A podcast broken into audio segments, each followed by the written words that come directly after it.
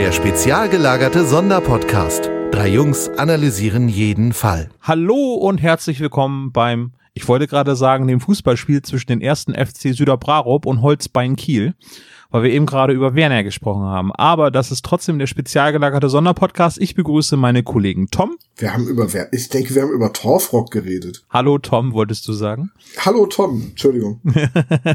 Hallo Sebastian. Ja, Tag, ich werde immer als Zweiter genannt und Tom macht immer einen riesen Fass auf, bevor er einfach erstmal Hallo sagt. Ja, aber das ist, äh, beim Schnitt fällt das gar nicht mehr auf. Aber tatsächlich haben wir über Torfrock geredet. Ja, es ist übrigens untrennbar, über Torfrock und über Werner zu reden. Richtig, warum wohl? Weil sie die Titelmusik gemacht haben. Ja.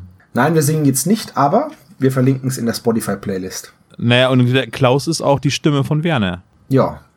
Echt? Ne? Im Ernst jetzt? Oh mein Gott.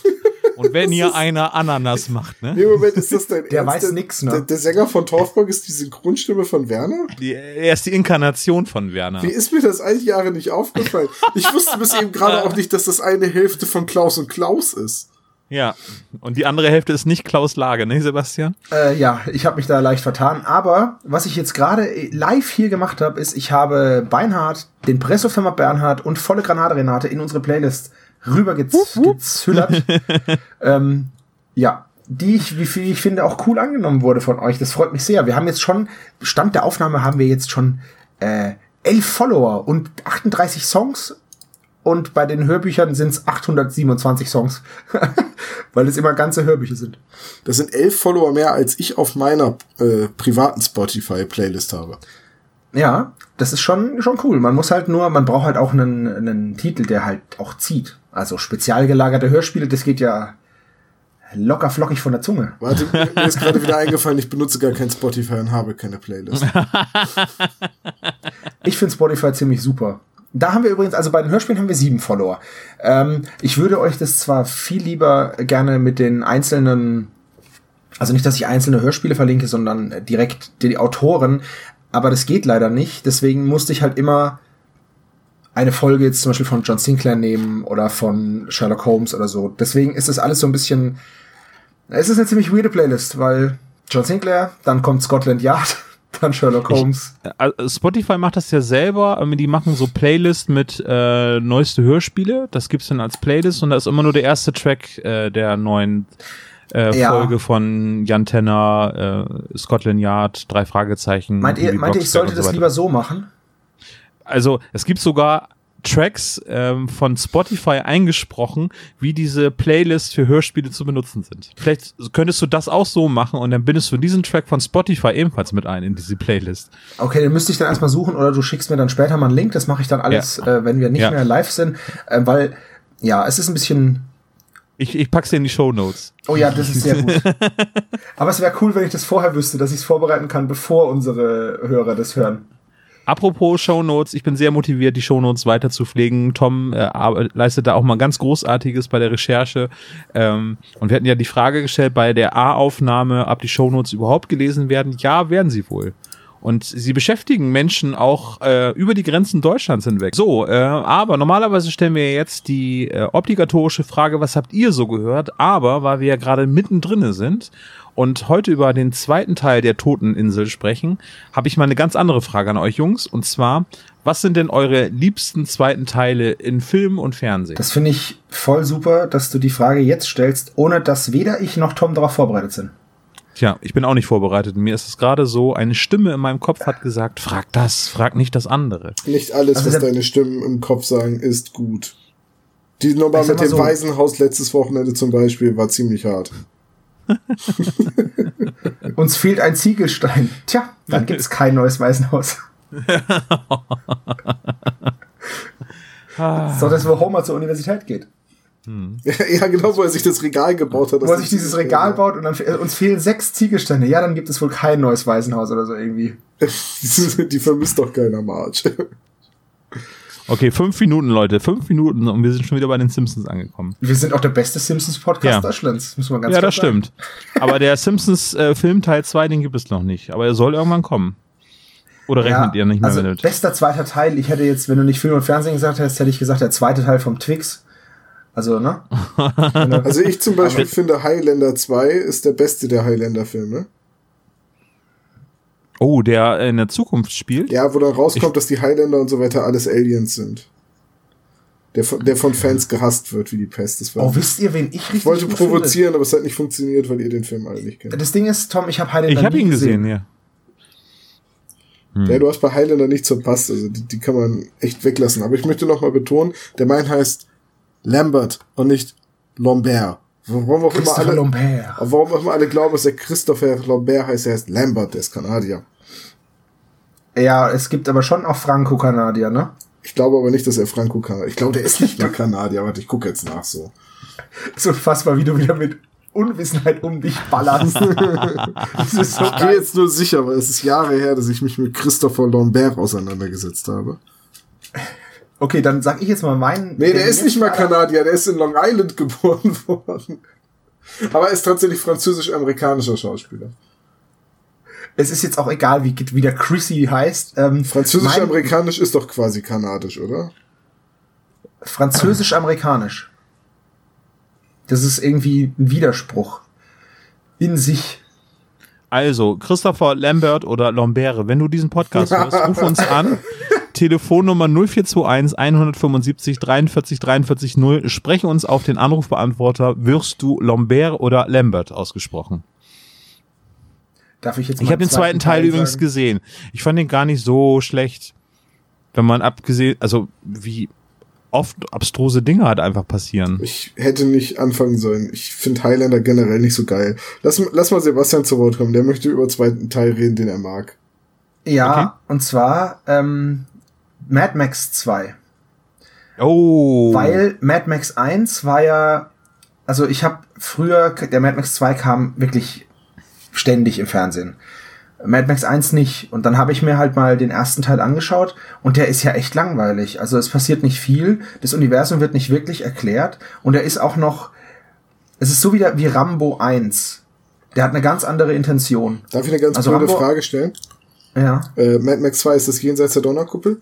Nein, das ist Mad Nein, Max das 3. 3. Okay, das ist der einzige Mad Max, den ich gesehen habe. Das ist der mit Tina Turner und dem Glitzerbikini. Da erinnere ich mich und nicht dran. Ich erinnere mich nur an zwei Mann gehen rein, einer kommt raus. Ja, das ist auch oh. furchtbar anstrengend und Master Blaster. Aber egal. Ähm, Aber das ist der schwächste von den ganzen Ja, Mad Max und Mad Max 2 ist einfach der beste.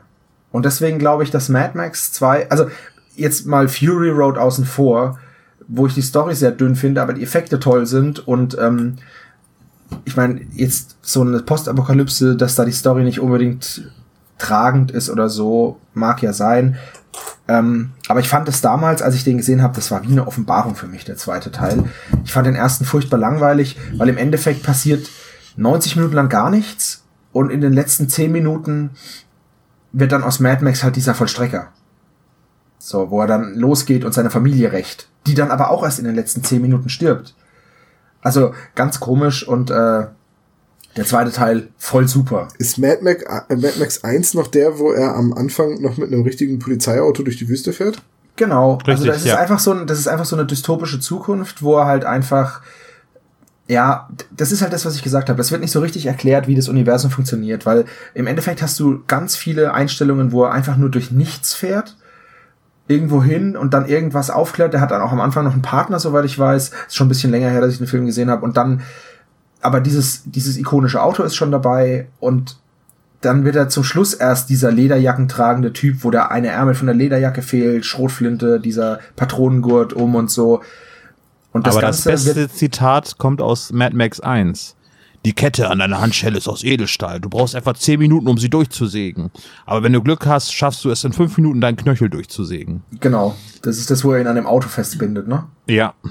Ja. Also, Trotzdem ist Mad Max 2 für mich der stärkste der, der, der Reihe.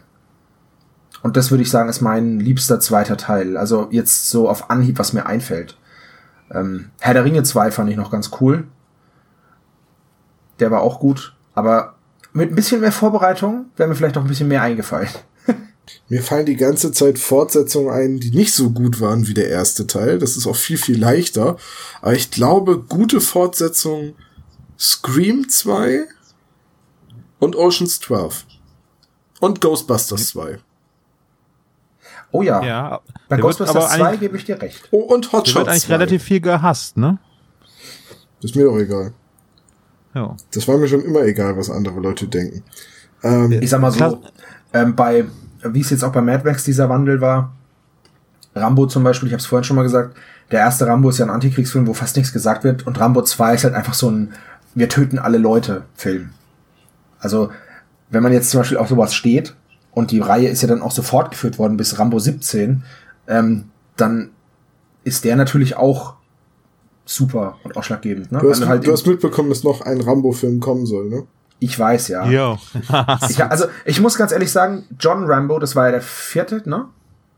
Wo er, Ja. wo, er, wo er schon relativ alt ist und so ein bisschen Botox im Gesicht hat und so eine entgleiste Gesichtsmimik.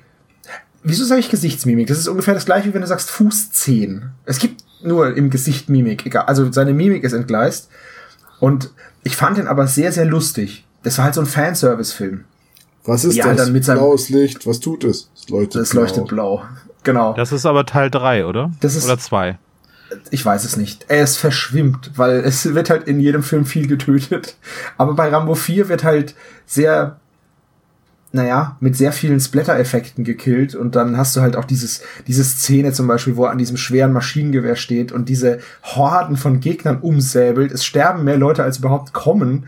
Und dann werden die in der Mitte zerteilt. Und also das ist so ein Quatsch. Also das ist einfach nur so übertrieben, dass es halt schon wieder lustig ist. Gut, und dann sage Also- ich noch zwei gute Filmfortsetzungen, falls es vorhin untergegangen ist. Hotshot 2, weil es eine Rambo-Parodie Parodie ist.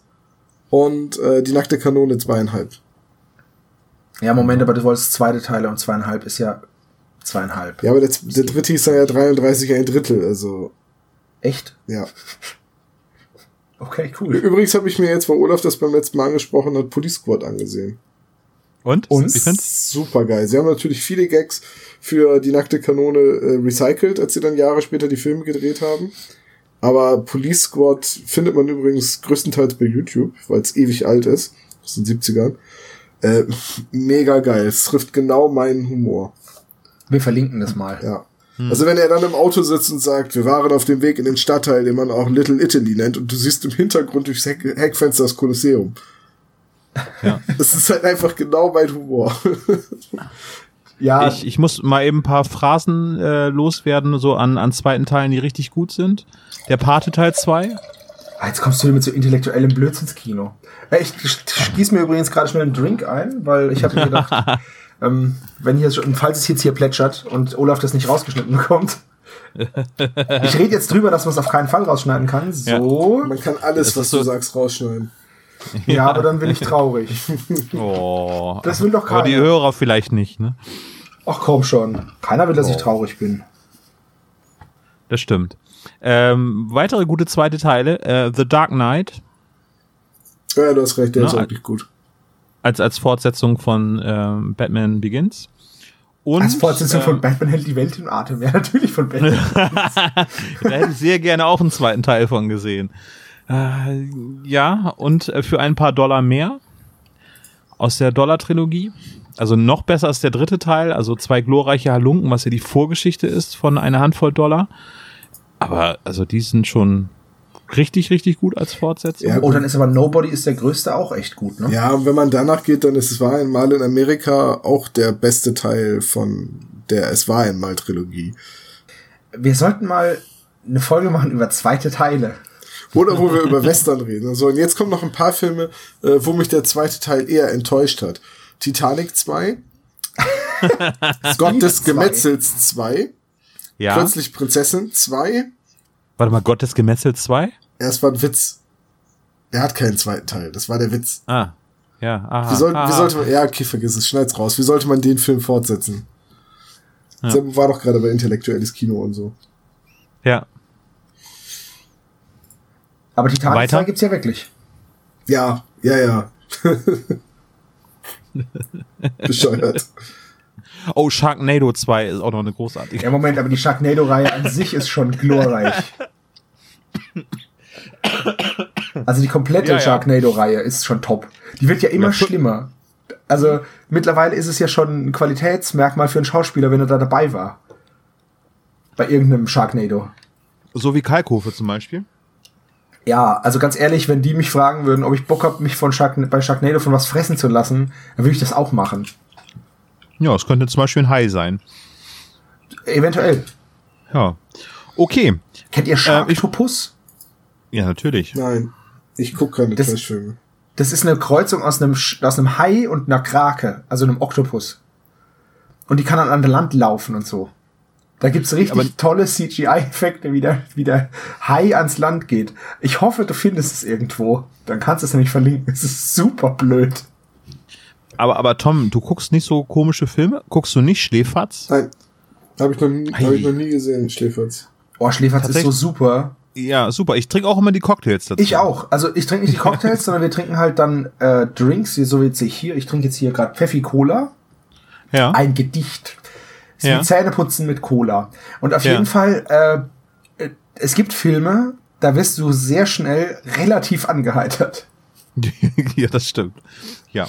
Das Ende übrigens von äh, der Toteninsel wäre ein guter Anfang für einen Schläferz-Film.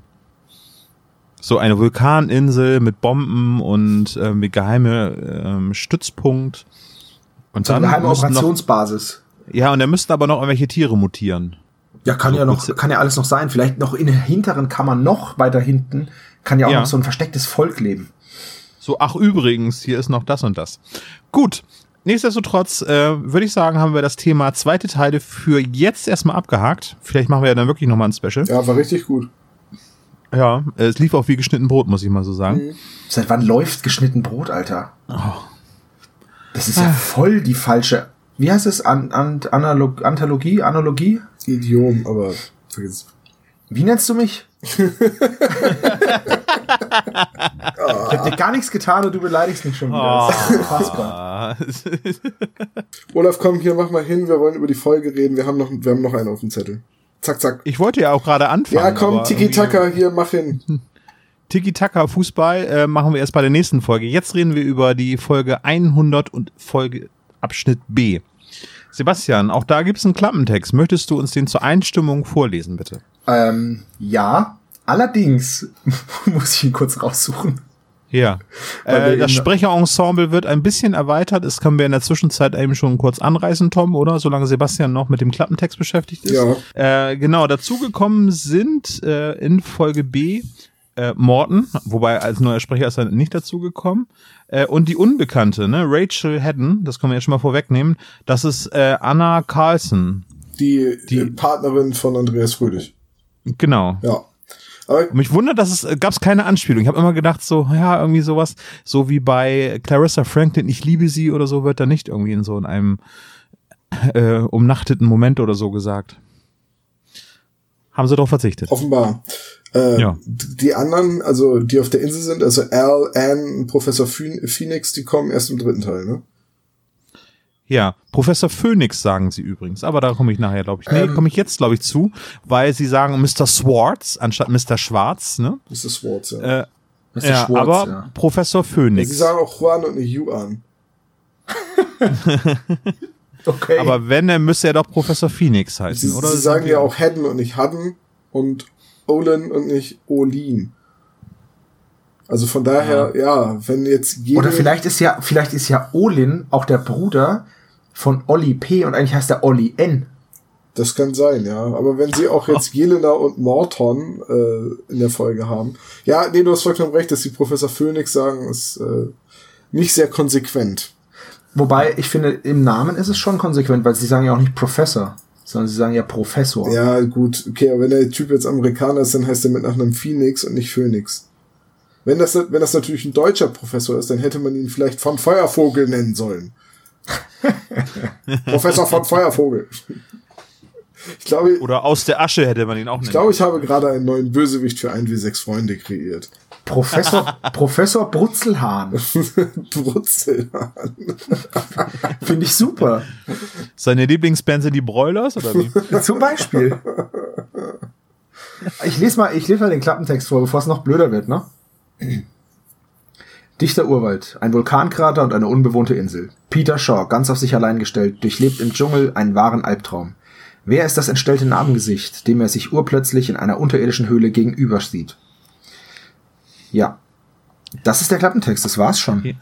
Ja, Professor Phoenix hat nur die Narben, weil er der Narbengesicht genannt werden kann.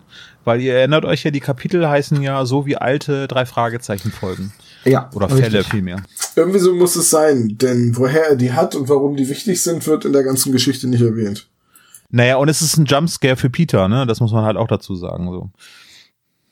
Er, er guckt in eine Fratze mit einer Narbe, die über das ganze Gesicht geht, das Auge ist blind und die Narbe verschwindet im Haaransatz, so wird er doch beschrieben. Ja, und das Auge ist vor allem auch noch entstellt. Das ist nicht nur milchig weiß, sondern es ist auch noch entstellt und verzerrt. Äh, Corinna Wortrich spricht übrigens da die N, äh, das ist ja die Produktmanagerin zu der Zeit bei Europa gewesen, ne?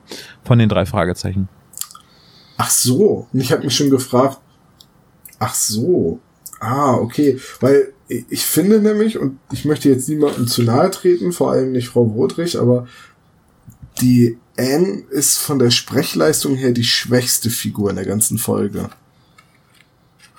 Ja. Also ich weiß, das ist jetzt Teil C und ich greife da ein bisschen vor, aber ich fand die paar Sätze, die die Anne hatte, wirkten sehr hölzern und abgelesen. Das hat mich vorhin beim Hören ganz irritiert, weil man jetzt ja als Vorbereitung für die äh, Besprechung hört man die Folgen natürlich sehr, sehr intensiv und mir sind da Dinge aufgefallen, die mir vorher überhaupt nicht, also auf die ich vorher überhaupt nicht geachtet habe.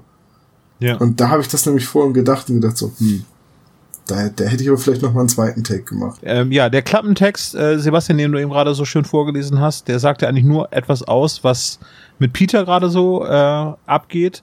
Im Grunde genommen finde ich das eigentlich nur, äh, den ganzen Teil von Peter finde ich sehr viel Atmo, weil er kommt da an und äh, sagt nichts und pokert ein bisschen. Äh, aber die eigentliche Handlung ist doch erst einmal jenseits von Makatao.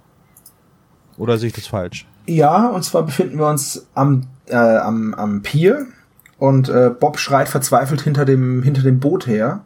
Ja. Und ähm, dann kommt Jelena angeschossen auf ihrem Rollstuhl und fährt fast über die, über die Hafenkante und wird dann von Bob noch gerade so aufgehalten. Ja. Ja, Genau. und dann ist es eben so, dass sie sich überlegen, ob sie die Polizei einschalten sollen.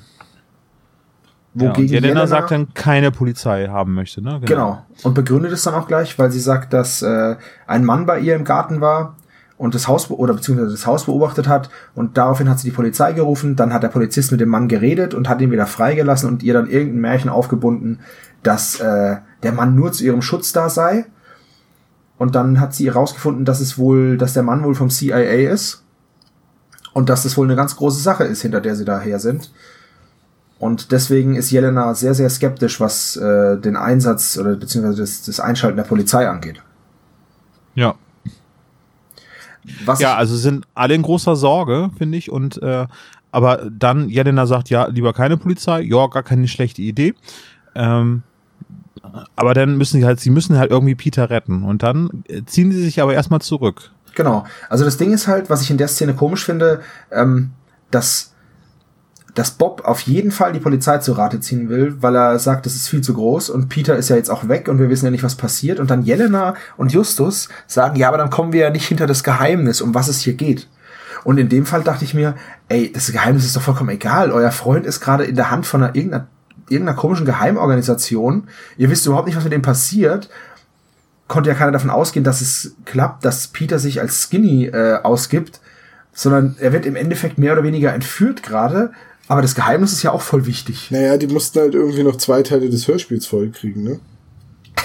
Das ist halt das. Oh Mann. Nein, es ist das gleiche wie in der Rollenspielsitzung. Wenn die Gruppe als erstes sagt, wir gehen damit mit allen Beweisen, die wir haben, zur Polizei und halten uns da raus, dann passiert halt kein Abenteuer.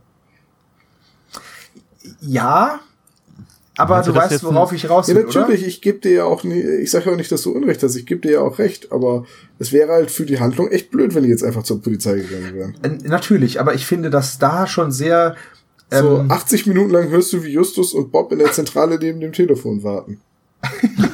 Im Endeffekt ist aber genau das, was passiert. Weil äh, nach der Szene in der äh, nächste nächster Ding, was ich mich gewundert habe, Jelena kommt mit dem Taxi an.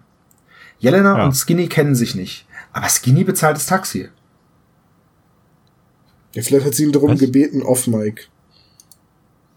Ja, aber die, äh, wenn pass auf, du stehst am Vielleicht hat sie ihm auch das Geld gegeben und hat gesagt, hier, du bist zu Fuß schneller da als ich mit meinem Rollstuhl, wer weiß. Es ist Skinny Norris. Ja, was meinst du? Nur weil er 5 Dollar kriegt, nimmt er die und läuft weg oder was? Nein, aber wie wär's, wenn er, wenn er Jelena beleidigt und einfach sagt, hier mach mal deinen Scheiß alleine? Macht er ja früher oder später sowieso noch. Also Ja. da würde ich mich jetzt nicht zu lange dran aufhalten. Was ich ganz Nein, schön nicht, fand, war, wo wir eh gerade beim Hafen sind, äh, weil das bei uns auch in den Kommentaren genannt wurde, in den Büchern ist es wohl so, äh, dass Skinny sich eine Kapuze ins Gesicht zieht, die Leute äh, stumm grüßt und einfach an Bord geht und sie deswegen dann Peter und äh, Skinny miteinander verwechseln. Das ging natürlich im, im Hörspiel nicht, weil man dann wieder Justus oder Bob zum Erzähler, äh, zum beobachtenden Erzähler machen müsste und sagen müsste, jetzt geht, was macht er jetzt? Jetzt geht er darüber, er nickt ihm nur zu und geht an Bord, was hat er vor? Irgendwie sowas hätte man dann einbauen müssen. Man hat sich dann stattdessen für den Satz entschieden, der den Logikfehler erst kreiert hat. Ja, richtig. Und was das Ganze noch ein bisschen, ähm, diesen Logikfehler noch ein bisschen weiter hervorhebt, ist einfach, dass ich mir dann gedacht habe, okay, Peter ist jetzt an Bord, aber er hat ja gar kein Gepäck. Ja, Skinnys Gepäck muss quasi schon an Bord sein oder so. Es ist alles, es ist alles ein bisschen komisch. Weil, es ist wie genauso gesagt- wie, dass diese äh, Verbrecherorganisation, nenne ich Sphinx jetzt einfach mal, mit vier Leuten auf einem Boot startet und niemand irgendwie noch bewaffnetes Personal mitschickt, die nicht kontrollieren, wer da überhaupt sich am Hafen rumtreibt und so weiter und so weiter. Hm. Das Boot kann auch nicht sehr groß sein, denn das erfahren wir dann später auch noch, wenn sie auf der Insel ankommen. Sie haben ja nur ein Ruderboot als Beiboot dabei und nicht etwas mit einem Außenborder. Also, dass, dass man heutzutage noch ein reines Ruderboot dabei hat, fand ich schon komisch. Gerade wenn man bedenkt, wie viel Ausrüstung die vom Bord an den Strand bringen müssen. Da würde ich mir aber bedanken, wenn ich den ganzen Tag rudern dürfte. Ja, guter Punkt. Ja. Von daher. Aber einen von fetten Generator haben die dann noch. Ja, den haben sie auch in das kleine Ruderboot geladen und dann rübergeschifft. Ja, ja, ja, genau. Oder die haben ganz langes Kabel dabei. Das kann natürlich auch sein. 50 Meter muss es mindestens lang sein, weil Ja, wobei, dass es ein Ruderboot ist, erfahren wir halt auch nur aus dem äh, Sprechertext, der dann sagt, äh, dass sie das Ruderboot an Land ziehen. Naja, aber das hatten wir ja aber auch schon bei äh, Haus des Schreckens, dass sie auch von einem Ruderboot geredet haben und man hört den Motor. Ach ja, stimmt, Haus des Schreckens haben wir ja auch schon es- besprochen. Vielleicht ist es ja so ein Fabrikat gewesen. Das könnte natürlich auch sein. Nee, das war kein Ruderboot, das war ein Boot mit einem Elektromotor, den man gehört hat. Ach ja, stimmt, so Das war das ein, genau. der Elektromotor, der nach Benzinmotor klang, Zweitakter. Ja, Ja, egal, sei es drum. Also gut, am Hafen passiert dann ja gar nicht mehr so viel, ne? Das, nee. dann ist Peter jetzt an Bord und wird für Skinny Norris gehalten.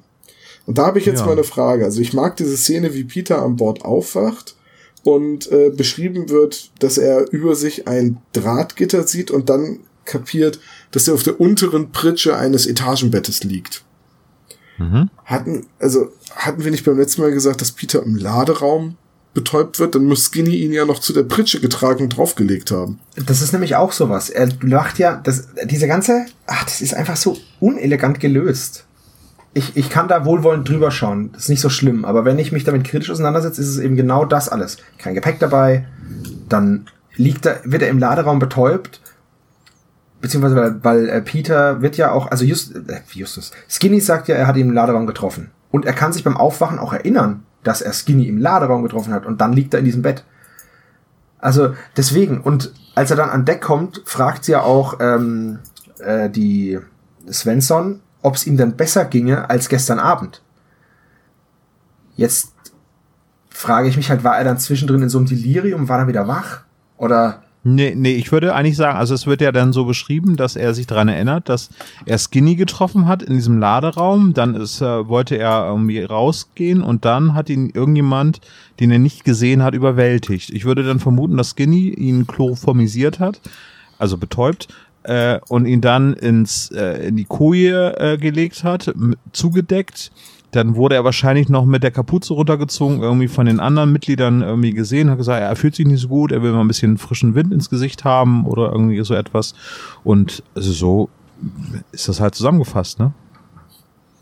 Ist jetzt nicht total unrealistisch. Also ich finde es schon okay. Also es ist halt eine Verkürzung äh, der Geschehnisse.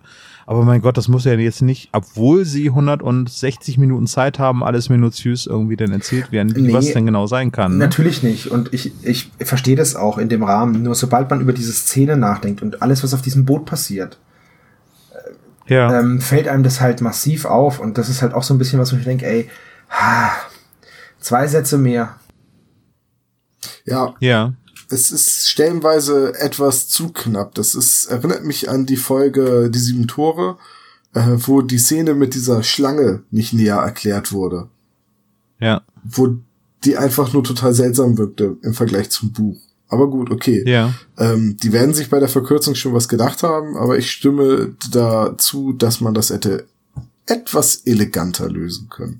Peter äh, verhält sich aber eigentlich ganz cool. Ich fand seine Ausreden eigentlich immer so ein bisschen schwach, äh, aber er ist halt auch Peter, er ist nicht Justus. Justus hätte einen vom Pferd erzählt und Peter hat einfach gepokert, indem er halt wirklich alles weglässt und nichts sagt. Das ist halt Und auch dieses Overacting im Hörspiel, finde ich.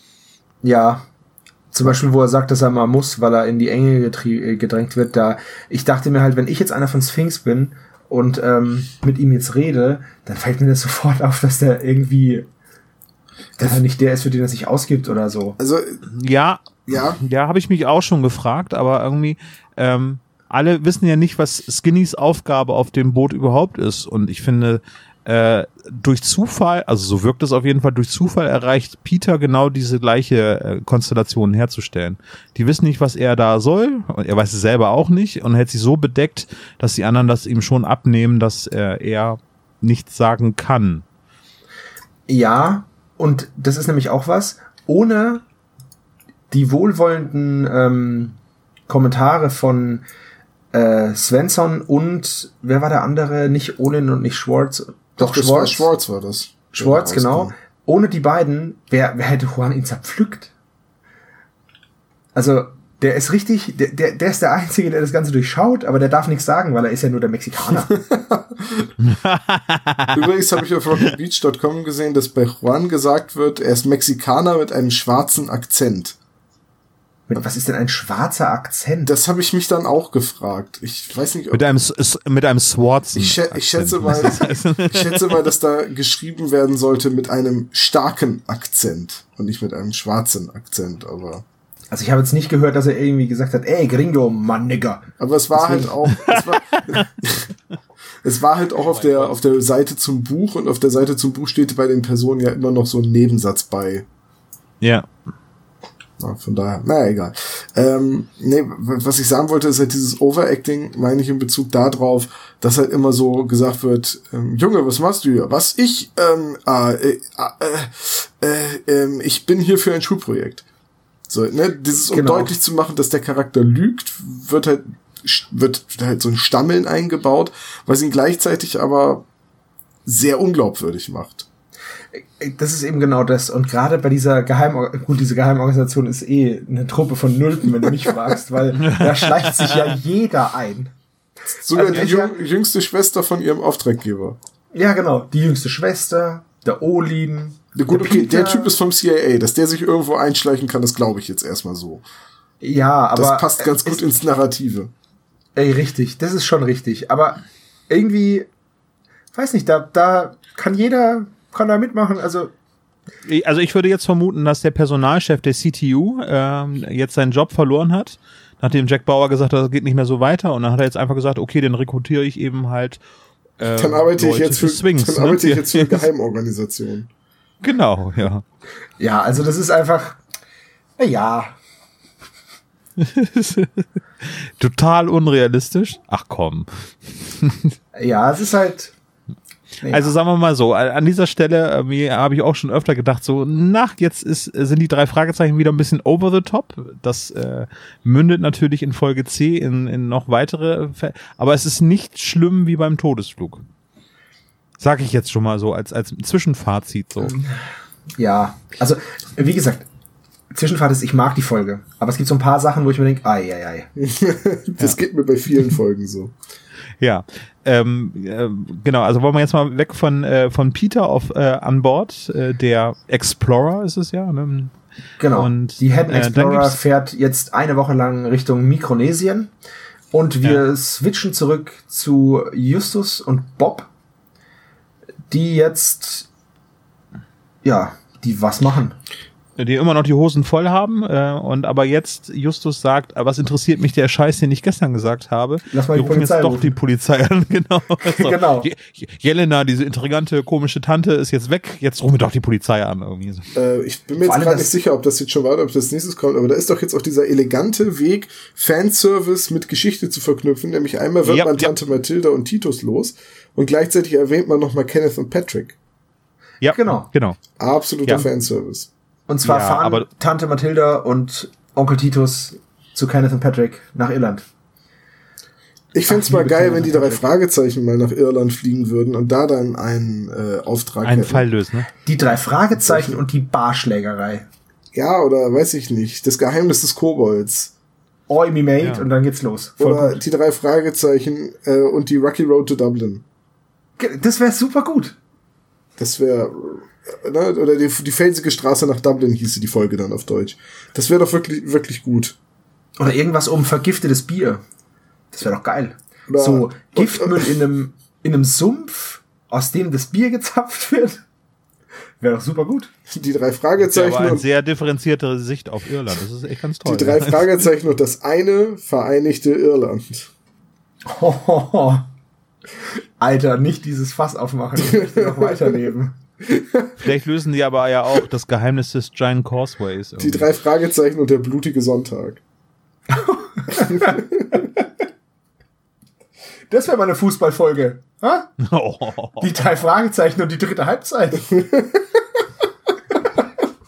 Kategorie C. Ah, großartig. Ah, okay. Äh, ja, aber also die wollen äh, die Polizei jetzt doch verständigen. Also die wollen Inspektor Kotte anrufen. Das ist ja eigentlich nicht die Polizei anrufen, sondern das ist halt einfach mal ein Freund Bescheid sagen. Äh, wir haben da jemanden verloren. Du, aber die Kumpel, unser, Eskalations unser Freunde sind entführt worden. Was machen wir denn? ja. Ja, aber ich finde, die Eskalationsstufe bei, beim, äh, bei der Toteninsel ist nicht so stark wie bei Späte Rache, wo Peter entführt wird, irgendwie, wo alle am nächsten Tag total durchdrehen, irgendwie, oder äh, als Justus beim Doppelgänger entführt wird. Äh, ist es jetzt hier so, wir schlafen jetzt erstmal eine Runde und dann gucken wir mal, wie es und das- weitergeht. das- das- irgendwie so, dann, ne? Also wie gesagt, dann kommt ja, ähm, dann Es- kommt ja Rachel Haddon auf sie zu. Er ist ja auch in dem Sinne nicht äh, entführt. Ja, gut, er ist halt, er ist halt ein blinder Passagier. Ja. Jetzt ist es halt so, dass normalerweise, ne, Seerecht, du musst, du darfst blinde Passagiere nicht über Bord werfen und du musst halt Leute, die über Bord geworfen wurden, musst du halt aufnehmen. Aber das ist ja jetzt auch, ne, ist ja Sphinx. Ist ja eigentlich voll die evil Geheimorganisation. ja. Aber gut, auf jeden Fall ähm, tritt dann Rachel Haddon an sie heran, gibt sich nicht zu erkennen und ähm, wie es auch in dem ähm, im Klappentext steht, äh, agiert im Verborgenen, ne? Steht da. Hm. Ja. Und ähm, oder agiert verborgen, genau. Und sagt denen, ja, also ich will euren Freund retten, ihr kennt mich nicht, hier ist Geld, in sieben Tagen geht ein Flug nach Ponape, nehmt den. So. Das ist eigentlich die ganze Szene, ja. nicht wahr? Mehr, mehr ist da wirklich nicht. Genau. Und dann äh, geht man wieder zurück zu Peter, weil jetzt ist das Boot angekommen. Sie haben jetzt Makatao erreicht. Ja, ja, Ja, aber das ist ein ganz großer Zeitsprung dazwischen, ne? Ja. Also Ja, gut. das ist noch recht wichtig, weil da wird nämlich äh, durch Dr. Svensson so ein Foreshadowing auf das große Finale mit den Atombomben schon jetzt geliefert, weil sie nämlich Peter so, ja, die klar. Geschichte des Bikini-Atolls erklärt und ähm, da wird auch noch mal deutlich gemacht, wie sehr Svensson halt Waffenkrieg, Atombomben ablehnt. Richtig. Und da kommt ein sehr schöner Satz vor. Bikini ist Sperrgebiet. da dachte ich mir, ja, Ja. leider ja.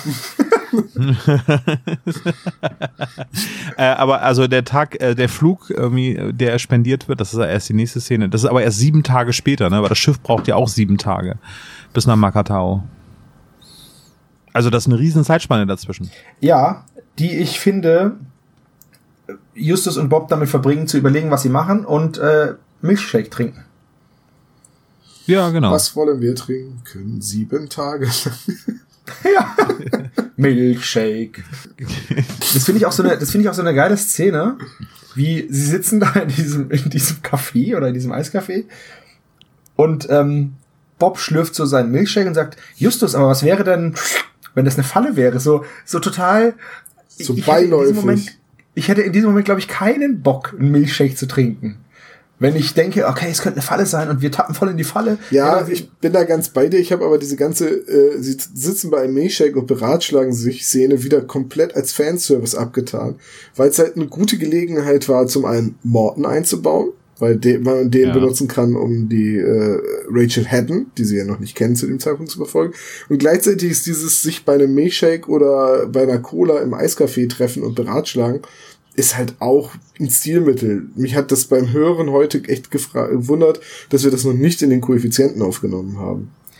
Wisst ihr, was ich in, dem, in dieser Szene ähm, entdeckt habe, ist dieses Lied hinter, dieses Hintergrundlied, dieses Hey, hey, hey, yeah. Das Ja. kommt halt immer in dieser Eisdiele. Das kommt öfters in so Eistee-Szenen vor, ja. Genau, und ähm, ich fand auch den Bruch total krass, weil die Szene davor ist eben, wo sie Makatao erreichen und dann kommt dieses düstere Thema zu dieser äh, Toteninsel halt einfach. Weißt du, was ich, weißt du was? Für mich war das überhaupt gar kein Bruch, weil mich diese Musik, die dann kam, dieses Lied, hat mich total an so Vietnamkriegsfilme erinnert. Good Morning Vietnam. so Good Morning ne? So. Vietnam, wo du dann halt so Lieder hast wie This Boots Are Made for Walking oder ähm, Fortunate Son und so weiter. Also die, Fortunate Son ist ein ganz großes Lied. ja, oder, eben, aber das sind ja alles diese Rocklieder aus der Ära aus den 70ern, White Rabbit, Somebody to Love und, und was nicht alles, ne? Hier Aeroplane, wie das Lied heißt. Ähm, äh, Give Me a Ticket to an Airplane ist The Letter von Box Tops. Geletter, Ein Geletter, genau. wunderbares Lied. Ja. Ähm, diese ganzen Lieder, ich, es gibt bei Spotify eine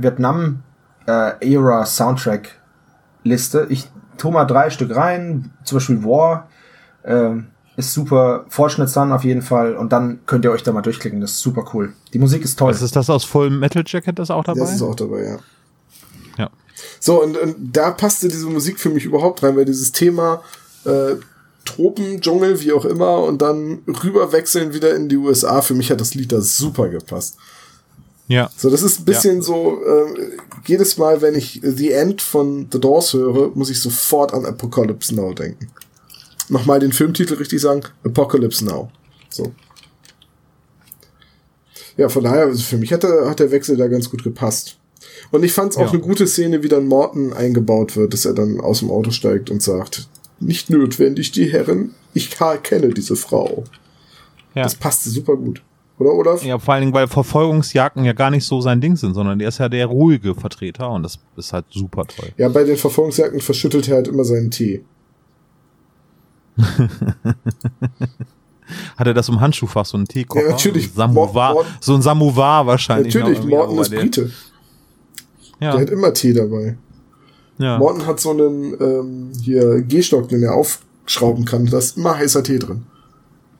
Ist ja ein Kingsman vielleicht, das könnte auch sein, ne? Oh, die, die, habe ich nicht gesehen, die Filme. Ne? Kings auch super gut. Ja. Also ich habe den Ja, zweiten Kingsman ist super gesehen. gut, außer dass einem andauernd gesagt wird, dass man nicht James Bond ist. Ja, aber ich fand's cool. Ich fand die Kameraarbeit da richtig gut von Kingsman. Den zweiten habe ich noch nicht gesehen, wo wir Den- gerade bei zweiten Teilen Den habe ich auch noch nicht gesehen, aber der erste war schon toll. Ja. Okay, gut. Also, ähm, auf dem Schiff passiert dann nichts, außer dass sie ankommen. Auf, nee, äh, wie eben Tom schon gesagt hat, auf diesen, äh, dieses Foreshadowing, auf, auf die Bomben später. Ähm, aber Land ist in Sicht. Ich weiß gar nicht, dass man das noch, sagt man das noch? Land ist Das in habe ich mich auch gefragt und äh, mir wurde dann gesagt, dass das wahrscheinlich für die Besatzung sei. Aber im Prinzip muss man das ja nicht mehr sagen im Zeitalter von GPS-Karten, Radar und was nicht allem. Ja, okay, 2001, da waren nicht, noch nicht so viele GPS-Geräte, Aber- außer in der, Aber in der Schifffahrt, Nautik halt, äh, genau, eben. in der Nautik, also in der, in der Schifffahrt, äh, wurde das, glaube ich, schon oft Ich glaube auch. lange eingesetzt. Ja. Nee, wäre wär wahrscheinlich nicht notwendig, zumal das ja auch nur die äh, Marshallinseln sind. Aber die gehören doch auch schon zu Mikronesien, oder? Ich bin jetzt ah, Ja, ja. geografisch nicht so. Äh, ja, ja, das gehört, das gehört zu Mikronesien. Es ist aber, Mikronesien ist ja ein riesen Gebiet. ja. Also es lohnt sich auf jeden Fall, weil es auch total spannend ist und ich finde diese Inseln auch, die sind total, es ist wunderschön. Auch Wake Island, ne? Das ist ja eigentlich im Endeffekt nur ein Marineflughafen. Da wohnen aber immer noch Menschen. Ich glaube 76 oder so oder 150, also ganz wenige nur. Ja. Und ähm, es lohnt sich auf jeden Fall mal ein bisschen bei Google oder bei Wikipedia einfach mal so ein bisschen rumzusuchen und sich die Bilder anzuschauen. Das ist ein wunderschönes Gebiet da. Und es ist aber sehr, sehr groß. Also es ist schon sehr, sehr weitläufig. Die Inseln sind zwar klein, aber es überstreckt sich halt über einen riesigen, äh, über eine riesige Strecke.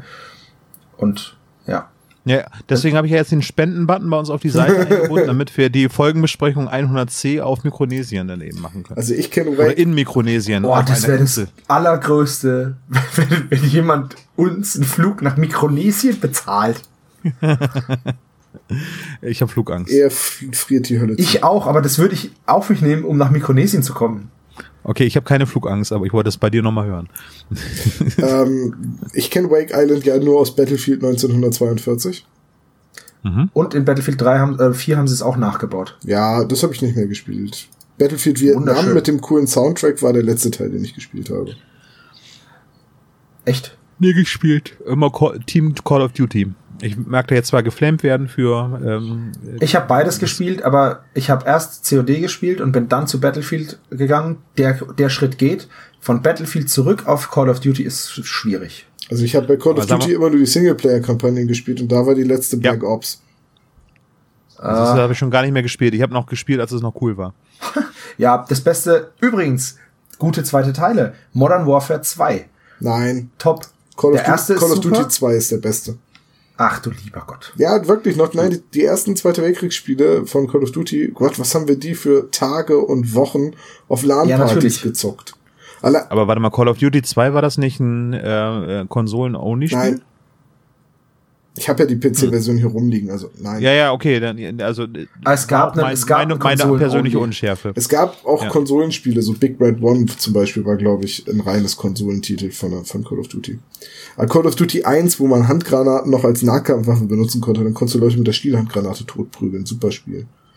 Das klingt, wenn man das so sagt, irgendwie sehr seltsam. Ja. Aber atmosphärisch fand ich Modern Warfare äh, ziemlich gut. So der äh, Tschernobyl-Level. Die Story von Modern Warfare war total packend. Die war wunderschön gemacht. Und dann ist Call of Duty halt so abgerutscht in so ein in so ein Perk und und Abschussbelohnungsding. Das war furchtbar. Und wie gesagt, ja. ähm, Call of Duty Modern Warfare top. Danach kam World at War, danach kam Modern Warfare 2, das war auch noch super. Und danach bei Modern Warfare 3 war es dann schon vorbei. Ich habe dann noch Black Ops ge gespielt und Modern Warfare 3 und danach nichts mehr, weil es einfach nicht mehr mein Ding war. Ja. Ich habe da meinen Controller fast vernichtet, weil ich bei Black Ops irgendwie versucht habe, an der Wand lang zu laufen. Das ging Oder? bei Black Ops nicht. Nee, an der Wand entlanglaufen konntest du bei Advanced Warfare, glaube ich, oder bei Infinite Warfare. Ah, nee, nee, Black Ops 3, das hatte ich mal irgendwie von einem Arbeitskollegen Ja, erst, erst, erst in den Sci-Fi-Varianten konnte man den Wand laufen. Oh, was habe ich da gekotzt, ey. Naja. Äh, ja, Peter ist aber auf dem Boot und spielt kein Call of Duty. Richtig, weil er nämlich lieber Battlefield spielt, weil Battlefield viel besser ist. nee, aber Bob ist ja der Gamer von den dreien. Ne? Ja, aber der spielt ja nur dieses Flugspiel, wo man dann selber ein Raumschiff ja. fliegt. In echt. Ja, genau. Oder eben Sweet Revenge. Oder Sweet Revenge, ja. Ich kann gar nicht, mir fällt gerade erst wieder ein, wir haben ja Vampir im Internet auch schon besprochen. Ach Mensch, ja. langsam gehen mir die guten Folgen aus. oh. Aber demnächst können wir nochmal Codename Cobra nehmen oder sowas. Gift per E-Mail würde ich gerne mal Hast du Codename Cobra gesagt? Ja, ja, ist doch ein amerikanisches Hörspiel. Das ist ein amerikanisches Hörspiel, ja, da muss man natürlich Codename Cobra nennen. Hallo meine Freunde. Also. Das war jetzt eher Peter Maffay. Hallo Freunde. Nee, ich bin's, der äh, Peter. Ist Hallo Freunde, ich freue mich, bring mal. Stimmt, Howard Carpendale redet auch so. Ja. Wo du recht hast, hast du recht. Ja, aber ist der von ist Howard Carpendale nicht. Eine Spuren im Sand. Ist das nicht von Howard Carpendale? Die Weiß ich, ich nicht. gestern noch fand. Selbst wenn ich es wüsste, würde ich es jetzt nicht zugeben. Hat die Flut mitgenommen. Ich weiß aber nicht, wie es weitergeht. Oh, doch, was bleibt mir noch von dir? Oh, voll das geil, sich überhaupt nicht auf genommen. Ey, Alter, du kannst deine Ohren im Sand, die ich gestern noch fand, ja. hat ein Hund mitgenommen. Ja, das war der letzte Wortbeitrag von Sebastian. Wir suchen jetzt einen zweiten Podcaster. Schnauze, oder? Ich glaube, ich muss mal hier Howard Carpendale, muss ich, tue ich auch in unsere Playlist. Oh Gott, wenn da ist, wenn es den gibt. Jetzt muss ich mal eben ganz blöd fragen, warum wird Servo eigentlich immer gleich rausgeschmissen, wenn er mal was Kontroverses sagt? Ich sag ständig kontroverse Dinge. Danke, ähm, danke Tom, vielen Dank. Ja, gewöhn dich. Wer hätte gesagt, dass du dabei bist? Achso, Olaf, Olaf sucht zwei neue Podcaster. Wir suchen übrigens einen neuen Podcaster, Tom und ich. Nein, ich hab euch lieb, Jungs. Ja. Okay, also, äh, ja, wieder Atmo aufbauen, die kommen in Makatao an, äh, gehen von Bord äh, und treffen dann auf äh, Reste der ähm, Besatzung der äh, äh, wie heißt sie? Montana. Die Explorer? Die Montana. Montana, genau. Ja, aber Moment, ja. erstmal gehen sie hoch auf den Berg. die Hannah Montana. Es tut mir leid. Nach, Ja, nach sie- Müde sie kommt doof, aber die heißt Hannah Montana. Und ich war Ja, sie finden die Hannah Montana nicht. Hannah Montana. auch bei Umrundung der Insel nicht, betreten die Insel dann und folgen dann einem steinernen Pfad durch den Urwald hoch zu diesen Ruinen dieser, dieser, ja, Grabesstätte.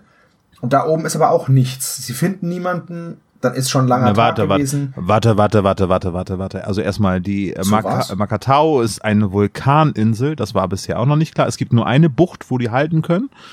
Ähm, der, der ganze, äh, die ganze Insel ist mit Laubbäumen überwuchert. Ja, Dschungelbäume halt, ne? Ja, genau. Also es ist nur Atmo, die aufgebaut wird und es muss eine Vulkaninsel sein. Ja klar, Mikronesien sind vulkanischen Ursprungs, ähm, aber die ganze Insel scheint halt wirklich nur dieser Vulkan zu sein. Wie heißt dieser tolle Film mit Tom Hanks? Weiß ich Volcano? Keine Ahnung. Nein, der ist, Ich weiß es nicht. der ist mit äh, Tommy Lee Jones, Volcano. Ich dachte, Ja. der ist mit äh, hier diesem Pierce Brosnan. Volcano, Volcano ist mit äh, Tommy Lee Jones und äh, Dante's Peak ist mit Pierce Brosnan und Linda Hamilton. Ja, den also meine ich. Übrigens, Sarah bei, Connor. bei Dante's Peak haben sie übrigens die Lava, die fließende, weißt du, wie, wie, wie sie die dargestellt haben? Hm? Weil sie ja Rot? nichts, mit, nichts hatten mit Milchshakes, die von unten beleuchtet wurden. Das ist witzig, bei, bei Volcano haben sie es so ähnlich gemacht mit einem Kunstharz, das sie angemalt haben. Das ist einfach Ja. Farbe. Ja. Aber die, die brauchten, wie gesagt, fließende Lava und da haben sie Milchshake genommen und haben den von unten beleuchtet und hat so die Lava, so, also hat diese Leucht, diese, diese Glühbirnen und LEDs durchgeleuchtet und dann sah das aus wie Lava. Ich finde sowas total cool. Zum Beispiel bei Jurassic Park gibt es doch diese Szene, wo sie auf dem Armaturenbrett das Glas Wasser stehen haben. Da kommt der T-Rex und es kommen so, so Wellen, also so Schallwellen, ne? so Vibrationswellen. Wisst Ja. ihr, wie sie das gemacht haben? Äh, mit Wasser. Ja, die haben ein Wasserglas oben drauf gestellt, aber haben dann nicht geschafft, dass sie diese konzentrischen Kreise da hatten. Also haben sie einen von der Bassgitarre einen String unter dem Armaturenbrett lang geführt, haben das angeschlagen und das hat diese Vibration dann äh, erzeugt. Ich meinte übrigens Joe gegen den Vulkan, der Film mit Tom Hanks und Mac Ryan. Joe gegen den Vulkan, Alter, das ist doch. Schon wieder ein Film mit Tom Hanks und Mac Ryan. Ha Ja, hatten Wir genau. nicht letztes Mal erst Schlaflos in Seattle oder nee, warte. Das war E-Mail für dich. E-Mail für dich. E-Mail genau. für dich. Ich hab Aber das, in ja. Seattle ist doch mit, ist doch mit Nicolas Cage. nein, der ist auch mit äh, Tom Hanks und Mac Ryan. Das ist der andere Liebesfilm mit den beiden. Nein, aber Schlaflos in Seattle ist es nicht der, wo sie zum Schluss mit dem Fahrrad einen Berg runterfährt und stirbt? Nein, das ist Stadt Nein, der das Engel. ist Stadt der Ach, Engel. Ja, Cage und Mac Ryan. Aber das ist mit Nicolas ist- Cage. Ja, das stimmt. Das ist West Coast gegen East Coast gerade gewesen. Ja, ich habe äh, wirklich, ich habe beim, beim Schneiden der letzten Folge halt in den Shownotes schlaflos in Seattle aufgeschrieben und hab gesagt, hä, wieso habe ich den, wieso habe ich den Film erwähnt? In dem kommen noch gar keine E-Mails vor. Oh, Moment. ich habe ja auch E-Mail für dich gesagt. es ist manchmal sehr spät, wenn ich schneide. Ja. Ja, also das ist sozusagen die Liebestrilogie von Mac Ryan und äh, Tom Hanks. Wie schön wäre das, wenn die wirklich geheiratet hätten. Woll- Wollen wir die mal Ja. als nächstes vorschlagen, Filme mit Tom Hanks und Mac Ryan? Tom Hanks und Mac. Ryan. Oh, bei schönen Liebesgeschichten möchte ich aber den Castaway, der Tom Hanks und der Ball. Aber wollen wir nicht lieber eine äh, romantische Komödie sehen mit Jennifer Aniston? Nein, komm, wir machen sechs Tage, sieben Nächte mit Harrison Ford und Mac Ryan. Da geht's auch um drum, auf einer Insel zu stranden. Oder Message Ja. in a Bottle. Ist das nicht auch sowas, wo sie sich hassen? Warum, warum machen wir nicht einen Filme-Podcast, wo wir immer drei Filme, die ein gemeinsames Motiv haben, wie Stranden auf einer Insel oder Liebesfilme mit Tom Hanks oder so, und dann besprechen wir einfach die. Das wäre super cool. Hättet ihr da Bock drauf, liebe Community? Wer, wer, hat hier, wer hatte eigentlich die Idee, dass wir Kinderhörspiele besprechen? Der Typ muss ja ein absoluter Idiot gewesen sein. ja, aber echt. ich bin ja, ich bin ja froh, dass ich nur 50% des Idioten war. die anderen 50%, die wesentlich mehr ins Gewicht fallen, waren natürlich Tom. Moment, warte mal, 50 Prozent, die mehr ins Gewicht fallen. Ja, Ah, das tut so weh. Welche der beiden Hälften ist größer? genau. Wir teilen das Ganze jetzt in drei Hälften. Oh, Oh, Obelix, ich habe gesagt, drei Stücke sind doch drei Stücke. genau. Jetzt sind wir schon wieder bei diesem, äh, bei diesem ähm, Rattengift-Song. Ja, okay, wir Ja. Aber, aber ich merke auch gerade, dass gar nicht so viel über Teil B zu sagen Nee, ist. weil im Endeffekt ist es nur die Reise, dann kommen sie an und in der Zwischenzeit überlegen Justus und Bob, was sie tun sollen und werden halt von Rachel Hatton angequatscht und fliegen dann hinterher. Aber das passiert alles neben der Aufnahme. Das ist, diese, dieses Teil B ist eine absolute Peter-Folge.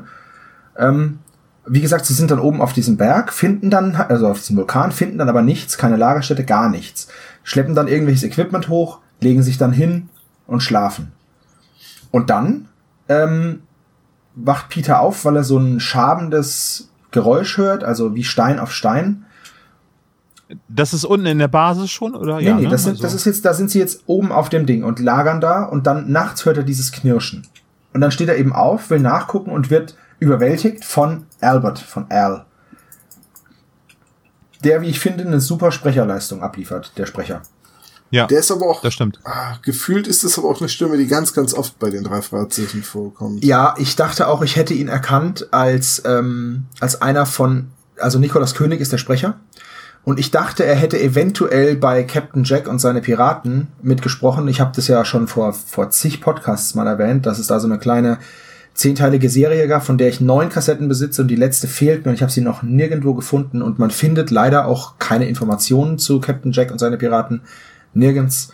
Ähm, also ganz, ganz, ganz wenig nur. Aber er ist es nicht. Ich habe nachgeguckt, die Sprecher sind da aufgeschrieben, er ist es nicht, aber er hört sich sehr stark nach einem der, der Matrosen an, die da mitsprechen.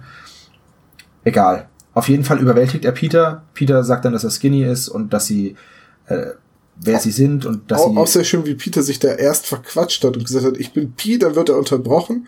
Und während ja. der andere redet, wird ihm klar, äh, Moment, er darf nicht sagen, dass er Peter ist. Und dann sagt er, ich bin Skinny Norris und äh Genau, vor allem dieses P P Peter, lass mich doch erstmal aufstehen, fand ich super, ähm, noch, noch super gerettet. Ja, ja, ziemlich gut. Ja, auch coole ja. Sprecherleistung da von Jens Wawrischek. Ja, also insgesamt finde ich die sehr gut, ähm, auch schon im ersten Teil. Ich fand immer Bob ein bisschen over the top, wobei am Ende äh, finde ich das auch sehr gut, was er da macht. Aber zu, so zu Anfang, ne, die gute Jelena und die gute alte Mrs. Grace. Aber das ist doch typisch Bob, also den spricht Andreas Fröhlich doch immer so. Was, ja. was ich toll fand, war zum Beispiel der Schrei, den er hinter Peter hergeworfen hat. Ja, das stimmt. Toll. Ja. Das war ein ja. super Schrei, da hast du richtig die Verzweiflung gehört und dass er wirklich sein Freund ist und das, das war wirklich super gemacht.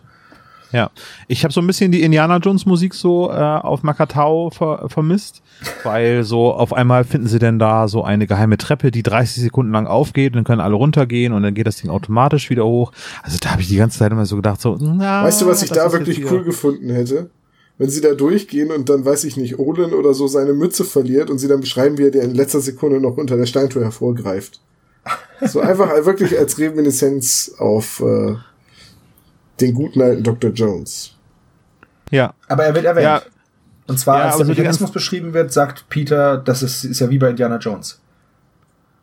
Ja, das stimmt also insgesamt habe ich ganz viele Sachen, als ich so diese ganze Konstruktion der Geschichte so mir mal versucht habe vorzustellen, so zu Anfang, ja, wir haben jetzt eine eine Bootsexpedition und die äh, gehen jetzt einem anderen Schiff nach, was verschollen ist. Das ist so Lovecraft Berge des Wahnsinns irgendwie, da gibt es die Starkweather Moor, die äh, versuchen eben die andere Expedition irgendwie auffindig ausfindig zu machen. Dann gibt's hier ganz viel Indiana Jones Anspielungen oder pff, was weiß ich, sogar Godzilla irgendwie so, ne? Also Militärbasis mit radioaktivem Müll oder so etwas. Hätte da alles ganz gut sein können. Für Godzilla fehlte mir jetzt aber die riesengroße Eidechse. Ja, ja, das meinte ich ja. Vielleicht ist es im Teil D. Denn. Die drei Fragezeichen des Vermächtnis von Makatao. Genau. Wir sind schon wieder bei einem ja, guten Alternativtitel. und dann unten ist so eine äh, alte Hydra-Basis, habe ich so das Gefühl. Also ich erwarte noch, dass Captain America, der irgendwo auftaucht und sagt, hier dürfte nicht sein, das ist ein Hydra-Bunker. Hm, die, Heil Hydra. Die, die Assoziation habe ich nicht. Ich kenne mich auch mit Marvel nicht so aus. Ich, ich mache ah, mir immer den Spaß, wenn jemand mich fragt, was mein Lieblings-Marvel-Charakter ist, sage ich immer Batman. du bist der schlimmste Troll, den ich kenne. Echt. Und ich kenne ein paar. Wo ist denn da der Fehler, hä? Hast du denn mittlerweile Folge 45 von Jan Tenner bekommen? Nein. Das ist ja auch noch so eine Sache. Ich weiß nicht, ob, ob du das in der Zwischenfolge erwähnt hast. Ich habe es in der Zwischenfolge erzählt mit dem Poster, ja. Es ist unfassbar, wie ich mich gefreut habe. Vor allem, das Ding ist einfach, ich hatte keine Bandbreite mehr. Das heißt, es hat lange gedauert, bis das Bild geladen ist. Da ich die, die, die Cover von den drei Jan Tenner Folgen aber auswendig kenne, habe ich halt an diesem verschmierten Schemen schon erkannt, dass es das ist und habe mich mega gefreut und dann es ist nur ein Poster, Alter. Wie ich dich hasse und liebe. Ich habe mich so bepisst vor Lachen und jeder, dem ich das geschickt habe, hat sich auch bepisst vor Lachen. Ja. Wir haben das sehr gefeiert, aber wir haben noch eine Überraschung für dich, äh, Sebastian. Nee. Das dürfen wir jetzt aber noch nicht sagen. Also nein, wir haben keine Überraschung, sondern äh, eine Hörerin hat eine Überraschung für dich. Quatsch. Ja. Darfst du dich drauf freuen? Okay, jetzt bin ich gespannt. Ich gebe nur einen Tipp. Ja, toll. Das ist ja, was könnte das sein? Perirodan? Hm. Ja, oder ein Flugzeug. Vielleicht sollten wir so viel sagen, es ist nicht die Kassette. Ja. Ja, okay, aber okay, dann, dann bin ich jetzt erst recht. Jetzt, jetzt Ja, weil, weil du bist nämlich jetzt davon ausgegangen, dass es die Kassette ist und die, die ist es nicht. Jetzt ist wieder eine Überraschung. Jetzt ist es wieder eine Überraschung, sehr gut. Und jetzt hört auf, Sachen zu spoilern, weil ähm, am Ende komme ich doch noch drauf. Wo, ich weiß gar nicht, wo wir gerade stehen geblieben. Wir sind irgendwie auf Indiana Jones Insel. Ach, wir sind schon da, wo äh, Peter überlistet Bei der Hydra-Basis wird. sind wir. Ja. Mhm. Ähm, da, da hört die Folge doch jetzt auch schon bald auf. ja, Peter flieht in der Nacht dennoch. Ja, also Moment. Das ist ja jetzt, das ist ja jetzt schon sehr weit vorgegriffen, denn Peter geht jetzt erstmal mit Al runter und lernt den Rest der Crew kennen, und zwar die Montana Crew. Die Hannah Montana Crew. Montana. Und zwar sind es Professor Phoenix oder Professor Phoenix, ähm, Anne und äh, Al. Nicht wahr? Al. Al. Ja, die sind es. Also Anne Fox, Professor Phoenix und Al. Das sind die, die da sind. Und ja, die lernt er eben kennen und das Kennenlernen mit Professor Phoenix ist dann wohl eher so unter ferner Liefen, denn das ist dieses Namengesicht. Und ich habe mir das halt so krass vorgestellt, so Professor Phoenix, ich habe ich mir so ein bisschen älter vorgestellt, so vielleicht an die 60, 65. Dann wird er geweckt von Anne und dann katapultiert er aus seinem Schlafsack und nagelt Peter an die Wand, wo ich mir gedacht habe, wow, das ist ja ein krasser Professor. Naja, der sagt doch später an einer Stelle auch noch, man sollte ein Fossil nicht unterschätzen. Richtig, das ist richtig. Ähm, aber er wird da auch richtig als, als richtig, ja, abstoßend, von, von abstoßender Erscheinung beschrieben, weil er halt eben dieses vernarbte Gesicht hat und äh, total gruselig guckt und auch wieder eine super Sprecherleistung von Al, also von äh, Nikolas König, wie er versucht, den Professor zu beschwichtigen und du nimmst es ihm auch echt so ab. Also Peter sagt dann eben, dass er Skinny Norris ist und dass sie auch zu Sphinx gehört, dass er auch zu Sphinx gehört, beziehungsweise das sagt Al, er gehört zu Sphinx. Und dann finde ich den Kommentar von, von Professor Phoenix so geil. Ich kenne ihn nicht. Der kann nicht von Sphinx sein. Ich kenne fast jeden bei Sphinx. Fast ja, also jeden. kann er, also kann er ja doch von Sphinx sein, weil du eben nicht jeden kennst. Das ist voll blöd. voll die dumme Argumentation. Äh, aber Wilfried Glatzender, der Professor Phoenix spricht, den wird er später nochmal in den Dschungel berufen, ne? ja? Ja, der war mal beim Dschungelcamp. Oh, okay. Nicht so weit weg von Mikronesien. Wisst ihr, wer auch mal Ja. beim Dschungelcamp war? Klaus Baumgartner, der eine Teil von Klaus und Klaus. Ja. Ist er nicht auch der eigentlich auch Klaus Lager heißt? Nee, das Ah, ist ihr seid solche Schwachköpfe. Wer war der erste Dschungelkönig? Ich habe keine Ahnung. Oh, Ja? warte mal eben. Ich habe Zeit meines Lebens noch nicht eine einzige Ausgabe vom Dschungelcamp. Costa. Cordalis. Ihr Ja, Lappen. Hossa. Ist das nicht der mit Fiesta Mexicana? Ja, genau. Rex Gildo. Der ist es. Ach so, das ist wirklich Rex Gildo, scheiße. Oh Mann. Und jeder kennt den Text von Fiesta Mexicana, ne? Fiesta, Fiesta Mexicana, na, na, na, na, na, na, ein Fest. Griechischer Wein. Nee, Moment. Costa Cordalis war mit Costa fast gar nichts. Oh Gott.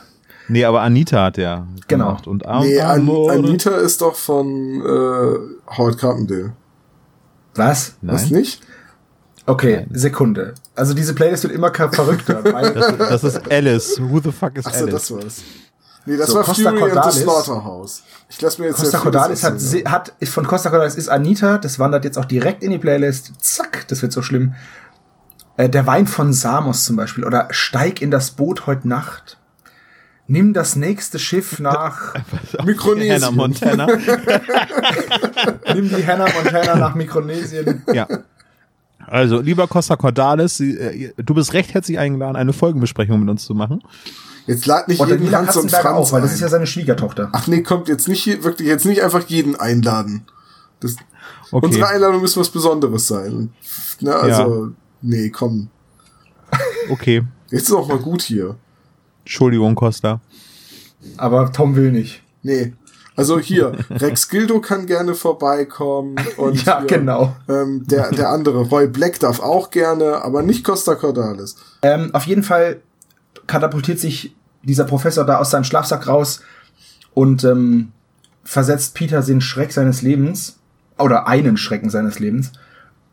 Und äh, dann wird das Ganze so ein bisschen aufgedröselt und Peter ähm, will dann versuchen zu fliehen. Nachdem sie nämlich ähm, da unten sind und dann auch die restliche Crew von der Explorer kommt, zeigt ihnen Professor Phoenix, was sie da unten gefunden haben und weswegen überhaupt die Leute von der Explorer hier sind. Denn sie finden da so eine, ja, so eine Kultstätte, aber halt auch eine niegelnagelneue Metalltür. Und dann kommt die Frage, haben sie die eingebaut? Natürlich, Ja. weil wir fahren immer auf eine Expedition und haben so pro forma mal eine Stahltür dabei. Und wir sind sehr gute Ingenieure, deswegen kriegen wir sie hier eingebaut, ohne dass es so aussieht, als hätten wir die Wand darum beschädigt. Genau. Nee, ist egal. Auf jeden Fall, äh, das, die Frage fand ich einfach nur so, oh, was für eine clevere Frage. Aber gut, es geht da eben drum, in diese Tür reinzukommen, beziehungsweise Strom erstmal, ähm, da Strom reinzulegen. Denn da unten sind auch ein Haufen Computer. Und Genau. das fand ich dann cool. Es muss von Amerikanern sein, denn es sind nur amerikanische PCs. Das fand ich noch ein bisschen schwach, aber und da hinten steht eine kleine amerikanische Flagge auf dem Tisch. Das hat so gut gepasst. Fand ich super. Weil das macht wirklich nur ein Amerikaner. Sich eine Fahne Oder habt ihr schon mal Tisch in einem deutschen Büro jemanden gesehen, der eine kleine Deutschlandflagge auf dem Tisch hat? Tatsächlich nein, aber ich hatte so einen Tischständer Wimpel mit einer DDR-Fahne. Die haben uns, haben uns Verwandte damals mitgebracht nach der Wende. Ausgestorbene Länder zählen nicht. Oh.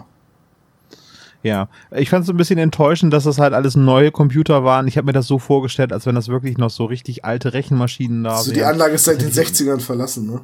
Das wäre, das hätte wär, fände ich auch, hätte ich auch ein bisschen spookiger gefunden. Ja. Aber ähm, ich habe das jetzt mal so Noch hingenommen, weil auf der anderen Seite so ist dann halt auch so, du wirst dann wahrscheinlich auch die Dinger aus den 60ern, das müssen ja Riesentrümmer sein. Wenn du mal guckst, mit was die Amis auf den Mond geflogen sind, mit was für, einem, für einer Schrankwand an, an Rechenleistung da, ne? Und das fand ich Ja. dann schon okay, weil das wäre jetzt dann wirklich unrealistisch gewesen. Und sie ja, aber hätten es sie wäre auch, ein bisschen so romantischer gewesen. ja, Also, sie hätten es ne? halt aber wahrscheinlich auch nicht mehr zum Laufen gebracht. Und deswegen fand ich das, das fand ich okay. Hm. Es hätten jetzt nicht unbedingt drei Jahre sein müssen, weil es wird ja so datiert, so ja, die, die Rechner sind ungefähr drei Jahre alt, hätten vielleicht zehn sein können. Allerdings sprechen wir halt auch vom Jahr 2001, ne? Da Ja. muss man halt auch vorsichtig sein, weil damals war das wirklich noch so, ja, das war jetzt zwar nicht in den Kinderschuhen, aber es war jetzt auch nicht so normal. Das ist auch schon fast. Windows XP war angesagt. Ja, Windows ist halt jetzt auch schon 98. fast 20 XP Jahre noch nicht, her. ja. Ne? Da gibt's ja auch so eine Wayback Machine irgendwie im Internet, dass man mal gucken kann, wie die, wie die äh, Seiten vor 20 Jahren ausgesehen haben und das war dann schon, schon krass. Ja, ich, Ich habe da mal meine alten Seiten gefunden, die ich mal als äh, blutjunger Anfänger im Internet irgendwie gebaut habe. Oh mein Gott, da schäme ich mich jetzt ganz schön für. ich möchte Oder nur an die Darstellung des Internets in Mission Impossible erinnern, wo die deutschen äh, Seiten von diesem Waffenhändler halt auch in Frakturschrift sind und so, damit man auch erkennt, dass es eine deutsche Webseite ist. Super. Ja, ja, ja, damals das Internet. Gut, auf jeden Lange Fall. ein Begleiter. Auf jeden Fall wird Peter dann darauf festgenagelt, dass er endlich sagen soll, warum er dabei ist, als Skinny Norris. Und deswegen sagt er, ja, Haddon will das, was hinter der Tür ist, aber ich kann euch nicht verraten, was es ist. Dann springt ihm wieder jemand bei, es ist, glaube ich, wieder Mr. Schwartz, der sagt, oder, oder Herr Schwarz. Nee, es ist der, der Professor, Sagt, der dann sagt. oder, oder äh, ja, genau, es ist der Professor, der dann sagt, äh, ja, hier, jeder hat seine Aufgabe und wenn das eben so ist, dann ist es so, jetzt schaffen wir mal was. Dann schuften sie sich ab und dann entschließt Peter in der Nacht zu fliehen. Um zwei Uhr nachts, der beste Zeitpunkt zu Die fliegen. beste Fluchtzeit. Die einzige Fluchtzeit. Also wenn ihr irgendwo Ja. mal fliehen müsst, wartet bis zwei Uhr nachts. Ja. Da Auf möchte ich aber Fall gleichzeitig an How I Met Your Mother erinnern. Nothing ever good happens after 2 a.m. Merkst du was? Aber genau um zwei Uhr, dann ist alles safe. Äh, richtig. Wenn du es schaffst, in dieser einen Minute zu fliehen, ist alles top. Also auf jeden Fall ist es dann eben so, dass Peter hochgeht und dann trifft er auf Justus und Bob. ich dachte, er trifft jetzt eine Ziege oder eine Ananas. Und diese, genau, fast. Oder eine Ziege mit einer Ananas, aber nein, es sind Justus und Bob. Und diese Szene, da habe ich mir auch gedacht, boah, hört doch bitte ein einziges Mal auf Peter. Nur einmal. Das würde mich so freuen. Weil dann löchern, löchern sie ihn mit den dümmsten Fragen. Dann fängt Justus noch an, irgendwelche Abhandlungen über Mikronesien zu, zu halten. Und Peter sagt, können wir bitte einfach gehen? Ich befinde mich hier in einer Fluchtsituation. Und das kommt, wie es kommen muss. Sie werden geschnappt. Ja, denn so die Frage von Justus, sag mal, hier Lichtschutzfaktor 50 oder reicht 30? Genau. Ja. Und hier habt ihr gewusst, dass in Mikronesien, da gibt's die und die Kultur und dies und diesen Brauch und früher haben die so und so nach den Sternen sich orientiert. Also nur kurz, falls wie die da hingekommen sind, die sind nach Ponapa geflogen und mit dem Boot dann nach, also zu zweit, Jugendliche, Boot geliehen und über den Pazifik geschippert. Aber gut. Bootsführerschein ist ab 16, passt doch. Ja, Ja, haben die schon. einen? Ja, die haben auch Taucherscheine. Ah ja, okay. Die haben alles. Ja. ja. Okay, gut. Und dann, ähm, ja, dann sind wir am Ende der Folge B. Ja, da ist dieser Twist am Ende äh, als Übergang nicht so gelungen wie von A zu B. Finde ich auch. Ne, da, ja, also ne, von A zu B, Peter ist weg, ähm, Skinny kommt überraschenderweise raus und nicht Peter und jetzt ist es halt einfach so, jetzt sind sie alle wieder zusammen, weil wir sie plotmäßig zusammenführen müssen, damit es im dritten Teil dann auch wieder richtig Detektivarbeit geben kann und das, ja, das ist halt ein bisschen schwächer. Ja, also es ist halt so, dass äh, der Cliffhanger ist halt nicht so krass, aber auf der anderen Seite, was willst du auch machen? Ja. Also sie hätten vielleicht noch aufs Boot gehen können, dann, dass es dann nicht startet und dass eben dann, wenn sie sagen, okay, wir gucken nach dem Außenborder, dass dann eben da hinten mit einer Knarre oder einem Messer, dann steht da äh, Juan. Und das wäre dann noch richtig gruselig gewesen. Aber so ist es auch okay, weil es hat auch so schon, die Folge hat auch so schon lange gebraucht. Und dann muss man, das an dieser Stelle muss man es dann nicht in die Länge ziehen. Und das passt dann auch schon, weil Juan hat sich nämlich draußen versteckt, um eben Peter aufzulauern, weil er von vornherein, und er ist der Einzige in dieser Organisation, der irgendwie ein bisschen Brain hat, der, der sagt, er vertraut ihm nicht, der hat ihm von vornherein auf den Kopf zugesagt, du machst uns nur Ärger und ich werde es beweisen und er hat dann auch recht und nimmt die drei Jungs dann eben hoch. Ich hab's ja gleich gesagt, ne? Ich hab's ja gleich gesagt. Auf jeden Fall ist dann die Folge an dem Punkt zu Ende. Ja. Schöner wäre es gewesen, wenn der Cliffhanger mit einem Cliffhanger geendet wäre. Die müssen also über eine ähm, Hängebrücke und dann hängen sie an einer Schlucht. Das wird auch mal schön. Ja, aber das ist halt eine Vulkaninsel, da ist halt eine Erhebung Ja. drauf. Da ist halt ja. wenig mit Schlucht und drüberklettern Ja. und so. Aber das, ich Ja. fand das aber gu- gut gemacht. ja, aber okay. Na, Er lauert dem auf und vor allem das Schöne ist halt auch, der kommt halt nicht sofort und presst es denen raus, sondern der sitzt so im Gebüsch und wartet, bis sie sich verplappern. Das ist Ja. voll super. Und dann stellt er sie erst. Also das ist ein richtig cleveres Kerlchen, der Juan. Ja. Sebo, jetzt nenne ich dich zuerst. Wie ist denn das Fazit äh, von Teil B? Also es sind dieser eine Logikfehler, der am Ende der Folge A steht, der zieht sich für mich so ein bisschen während der ganzen Schiffsreise durch. Er hat kein, Provi äh, kein Proviant, sage ich schon. Er hat, kein, er hat keine Klamotten dabei, er hat keinen Kulturbeutel dabei, er kann nicht mal duschen oder sich die Zähne putzen.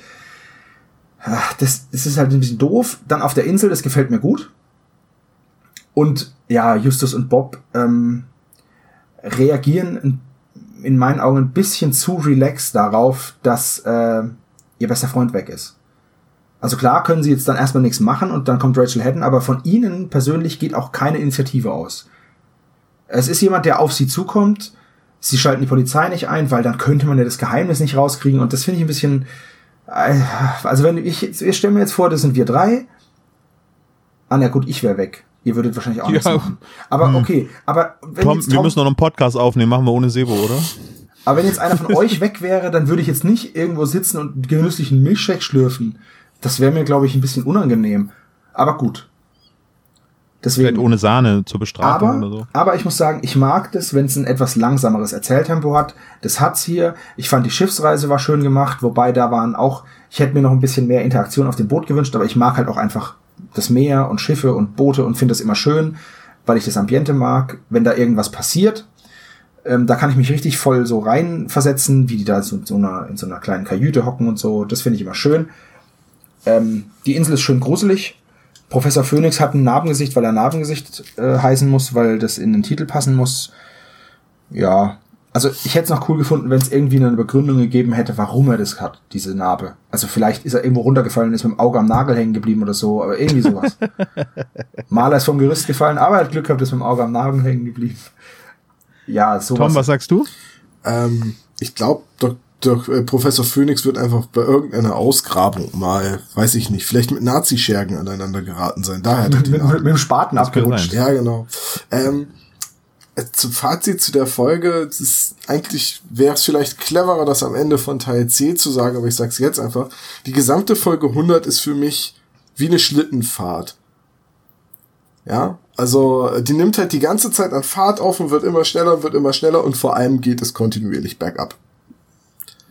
Ja. Also Teil B ist deutlich schwächer als Teil C, wobei im B noch nicht so viel passiert und in, in, äh, äh, schwächer als A meine ich. Und in C kommen dann so ein paar Sachen, auf die ich wieder verzichten könnte.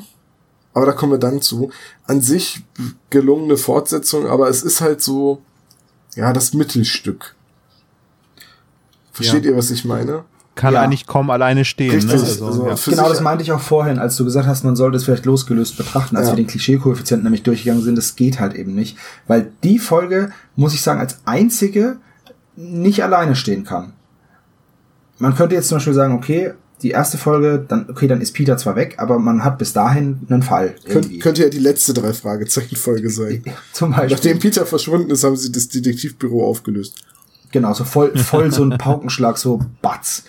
Und die letzte Folge, da, da passiert wieder so viel, ähm, weiß nicht, also das ist, die ist sehr vollgestopft mit Dingen und die dazwischen ist halt einfach, ha, wenn man jetzt keine Trilogie hätte machen wollen, hätte man sich die auch tatsächlich sparen können. Teil C fühlt sich an wie Serenity der Film. Also ne, Firefly irgendwie hört nach 15 Folgen auf und dann so äh, 100C ist jetzt so wie Serenity. Aber wir müssen mal eben alle Handlungsenden noch mal eben wieder ans am Ende zusammenwursten Ja, schnell und alles mal mit einem verknüpfen, großen, mit schnell- einem großen Peng müssen wir aufhören. Genau. Schnell alle Logiklöcher Löcher stopfen und dann, Ja. Ja. Ja, kann ich euch zustimmen. Aber wobei, äh, das äh, Erzähltempo ist im B ein bisschen gemächlicher und die haben halt die Möglichkeit, ein bisschen mehr Handlungsstränge aufzumachen.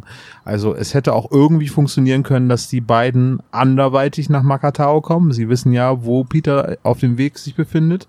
Und da muss jetzt nicht irgendwie die Geldgeberin irgendwie aus dem Nichts erscheinen und sagen, hier geht da mal hin.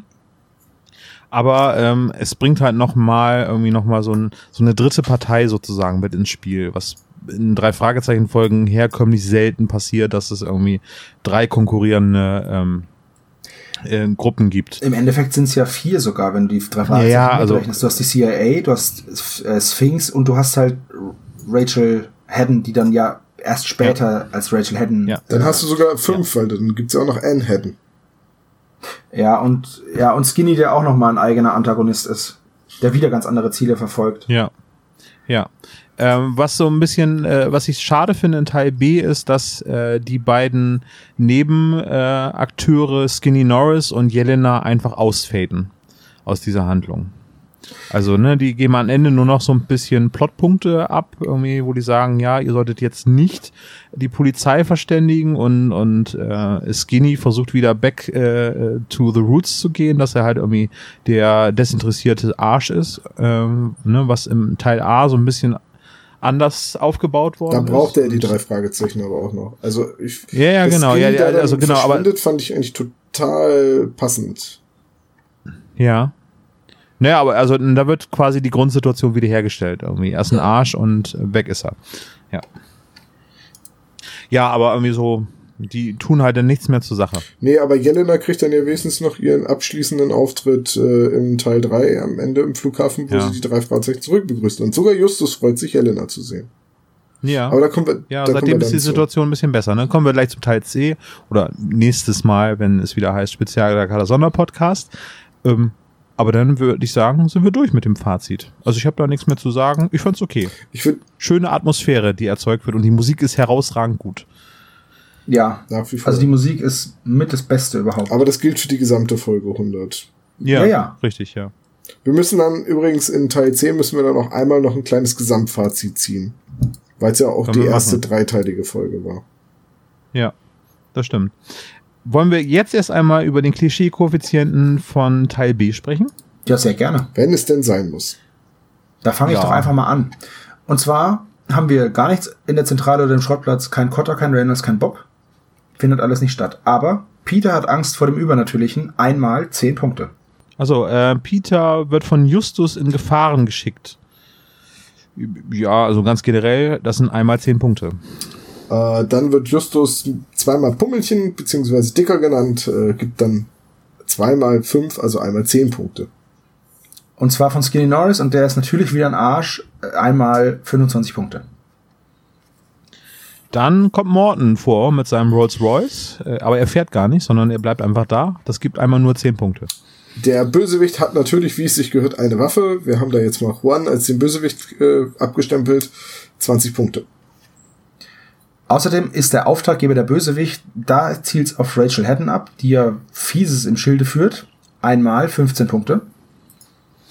So ein bisschen um die Ecke gedacht, es geht um einen versteckten Schatz. Äh, also wenn man lernt, eine Bombe zu lieben, so wie es Dr. Strange tut, ist es ein Schatz, macht einmal 25 Punkte. Und damit kommen wir auf einen Gesamtklischee-Koeffizienten für Teil B auf 125 Punkte. Das ist ziemlich niedrig. Das ist sehr niedrig, ja. Aber das hatten wir schon Ähm, angekündigt. Genau, das ordnet sich so ein bei Spur des Spielers oder die Comic-Diebe.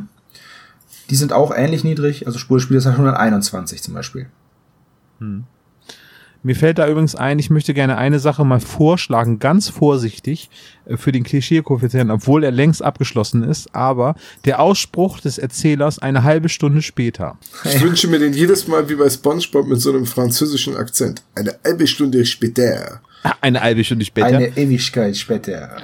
Noch eine Ewigkeit später, so lange, dass ein neuer Erzähler dazugekommen ist. Kommt beim Todesflug dreimal, ach Todesflug sag ich schon, bei der Toten Insel kommt er dreimal vor, eine halbe Stunde später. Äh, bei der Parodie der drei Fragezeichen, die drei Klammeraffen, ähm, wird das inflationär verwendet, also karikiert, würde ich fast äh, behaupten. Wie es für Aber eine Parodie wahrscheinlich nicht, ne? ist. Ja. Ja. Wäre eine Überlegung wert, äh, dass es etwas eine halbe Stunde später passiert. Das ist aber eher metamäßig, ne? Ja, Ich merke, ihr seid begeistert Voll. und umarmt mich gerade, weil wir das bisher noch nicht bedacht haben und jetzt ist es wie Schuppen von euren Augen gefallen. Das Ding ist halt, du müsstest halt für alle anderen Folgen, die wir bis jetzt besprochen haben, dann nochmal durchhören, ob da eine halbe Stunde später drin vorkommt und das dann dazu rechnen. Das, Oh, ha- das haben wir noch nie gemacht, wenn wir irgendwie im Nachhinein die, äh, ja. die, Weil die wir inkonsequent sind. Ja, natürlich. Und Halb Halbwahrheiten verbreiten. Richtig. Und schlecht informiert sind. Das auch. Ich bin, So. ich bin ja da eher so ein Bruder Leichtfuß. Dann lass uns jetzt dieses Kapitel schließen, bevor Dr. Knicknobel uns hier wieder mit irgendwelchen penetranten Fragen nervt. Dann würde ich sagen, hören wir. Mist. Hat das ja gerade an der Tür geklopft? Ja, wir waren zu spät. Also du warst zu spät. Die Schuld ja, ja dir. ich habe Wenn, eine, eine, einen Nebensatz zu viel und schon wenn ist wir einfach ganz still sind, hört er uns vielleicht nicht. Okay. Okay. Und was machen wir jetzt? Sollen wir jetzt ewig hier warten? So, jetzt aber seid leise. Oh, ich muss mal. Ich glaube, er ist weg. Hallo? Oh, verdammt. Seid ruhig. Hallo? Ich höre euch. Oh, scheiße. Oh. Du Idiot. Ja, kommen Sie rein. Also gut. Wir kommen eh nicht drum rum, oder? Nein, Nee. natürlich nicht. Ich hätte euch die Fragen sonst wieder zugefaxt einfach. Haha, unser Faxgerät funktioniert schon lange nicht mehr. Ihr Plan hat einen Knackpunkt. Keine Knickpunkt? Ich glaube, die Knickpunkte kriegen wir jetzt, wenn wir gut, wenn wir gut äh, beantworten. Ja. Na, Sebastian hat das sicherlich alles minutiös aufgeschrieben. Nee, tatsächlich nicht. Denn dieses Mal, die Folge war so lang, ähm, dass ich dass ich es nicht geschafft habe. Ich habe sie weniger oft hören können als die anderen Folgen vorher. Da haben wir ja wirklich mal Chancengleichheit. Naja, die Fragen. Es sind diesmal weniger Fragen, weil die Folge, das vergessene Volk, nicht ganz so viel hergibt. Aber Qualität statt Quantität. Ach, jetzt werden sie wieder knüppelhart. Okay. Wie oft hüstelt Bob? Ja, wie oft hüstelt er denn? 17 Mal. 19 Mal. Ich war nah dran. Also, aber jetzt Spaß beiseite. Wir haben hier ein ernstes Thema, nämlich Spionage. Frage Nummer eins: Wie nennt Skinny Justus am Hafen? Und damit meine ich nicht die Beleidigung. Wie, Ach, Moment, wie nicht die Beleidigung? Was, was, was meinen Sie denn dann? Hätte ich dich nach Beleidigung gefragt, hätte ich gefragt, wie beleidigt Skinny Justus am Hafen? Er nennt ihn nicht Justus und er nennt ihn auch nicht Dicker. Will- Das, das wollen sie nicht hören. Genau, Sondern er nennt ihn noch irgendwie anders. genau. Ach ja, doch. Ah, Moment. Ach Gott, ich fühle mich gerade wie in der Mathearbeit und habe einen Blackout. Es ist mir zur Hälfte wieder eingefallen. Ich habe schon eine richtige Antwort. Hup, hup. Ah, warte, warte. Das ist so ähnlich wie, wie meine Schularbeit über Effi Bries, wo ich nur die ersten fünf Seiten gelesen habe und eine Interpretation über die ersten fünf Seiten geschrieben habe und eine gute Note dafür bekommen Das habe. ist auch nicht schwer, denn Theodor Fontane hat die Theorie vertreten, dass jede Geschichte auf den ersten fünf Seiten oder den ersten Absätzen eigentlich schon so angelegt wird, dass sie erzählt ist. Und dann hat er diesen einen ersten Satz geschrieben bei Effi Briest. Genau. Irgendwas mit der Schaukel, ne? Irgendwas mit der Schaukel, ne? Das, Das- der Anwesen der beschrieben. Familie von Bries, das die Bäume und dieser lange Plattenweg, der zu dem Haus führt. Aber jetzt haben wir genug Zeit gehabt, um Tom, genau, Toms Antwort ist auch schon da. Ähm, Skinny nennt Justus Mr. McSherlock. Und nicht Frotzelbert Knüllermann wie Sebastian. das ähm, genannt hat. Ich war nah dran. Genau. Ja. Jetzt stellt sich wieder die großartige Frage. Tom hat nur McSherlock. Das ist mir überhaupt noch Mac Sherlock eingefallen. Ich Richtig dachte die oder ganze Zeit falsch? Sherlock, Sherlock, Sherlock, Mr. Sherlock, Watson Sherlock, Sherlock, nee, Mac Sherlock. Also ich bin ja mit Dr. Frotzelbert Knüllermann bin ich ja sehr nah dran. ich Aber würde ich würde Tom sagen, dass den Punkt gönnen.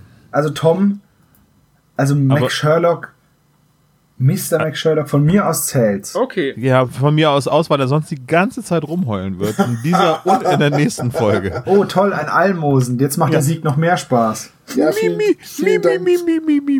Vielen Dank. Egal wofür. Verreckt an deinem Punkt. Ich habe aber auch erst Merck Sherlock geschrieben und dann habe ich gesagt, nee, aber der hat das anders gesagt. Dann habe ich noch Mr. Äh, dazu geschrieben. Mit dem finde Hinweis das- für Dr. Knicknobel, dass das davor stehen muss. Ach, ich weiß nicht, ich finde, das Mister ist da nicht so wichtig. Ja. Ich bin überhaupt froh, dass mir Mac noch eingefallen ist. Frage Nummer zwei. Auf welcher Insel führen die USA die Raketentests durch? Moment, auf welche die sie durchführen oder auf die, welche sie die durchgeführt haben? Auf welche sie sie durchführen? Ach so, das ist jetzt nicht die. Ach nein, dann weiß ich es nicht. Deep, deep, deep, deep, deep. Sebastian? Also, ihr habt alle drei eine wunderbare Antwort abge an abgegeben, aber sie sind alle falsch. Was? Olaf hat das Bikini-Atoll ge gemeint, aber da wurden, waren die da wurden die Atombombentests. Da waren die nicht ja. die Raketentests. Sebastian hatte die Insel der tausend Genüsse und jede Regierung, die auf so einer Insel Raketentests durchführen sollte, gehört, gehört gehängt. Wenn es so eine Insel geben würde. Und, Ist, das ist doch die von Asterix und Obelix. ja, genau deswegen ja. Das wäre ja furchtbar, wenn man so eine Insel wegbombt. Ja, aber Trump, ne? Und Tom hat ähm, eine von den Marshall-Insel und dann hat er Kua Punkt, Punkt, geschrieben. Ja, die hatte irgendwie, Das irgendwie ist- so einen komischen das ist- Qualana, Qualani, Quilling, Quang, Kung. Ching Chong Chong, everybody's Kung Ja, Fu genau. Fighting. Quajalin oder so. ne? Oder? Quajalein. Geschrieben Ah. K-W-A-J-A-L-E-I-N. Ich hätte das mit Q geschrieben. Ja, ich auch. Ich offensichtlich ja auch. Ja, genau, Tom, offensichtlich Ja, auch. geil. Okay, und jetzt zur dritten und letzten Frage für ähm, Das war richtig? Nee, das war Nein, auch das falsch. war auch falsch. Was ist denn die richtige Antwort? Wie ich es gerade buchstabiert habe. Ach so, ach so. Ich dachte, ah, okay. Gehört die nicht zu den Marshallinseln? Äh, nein, das ist eine Insel in der Nähe der Marshallinseln. Ah, okay. Ja. Und Gut. die dritte Frage, in welcher Folge ist der letzte Auftritt von Kenneth und Patrick? Oh, wie mies ist das denn? Ist das eine, ah, ist das eine Arschlochfrage? Aber ich glaube, ich weiß es sogar. Äh, Oh, das ist gemein. Das ist wirklich gemein.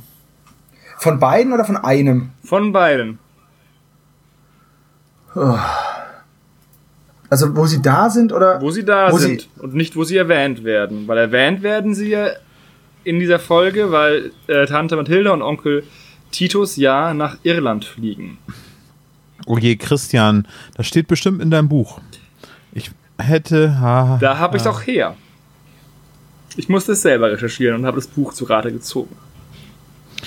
ja, die Frage ist, ob es in den Hörspielen auch erwähnt wird. Ja, Das, kann man jetzt eine von 50 Folgen raten. Ne? ja, aber macht ein bisschen schneller. Ich habe heute noch was vor. Ich rate jetzt einfach eine Zahl. So, Jetzt muss ich gucken, was für eine Folge das ist. fuck it. Äh, Eine Zahl einfach. Ich reicht eine Zahl?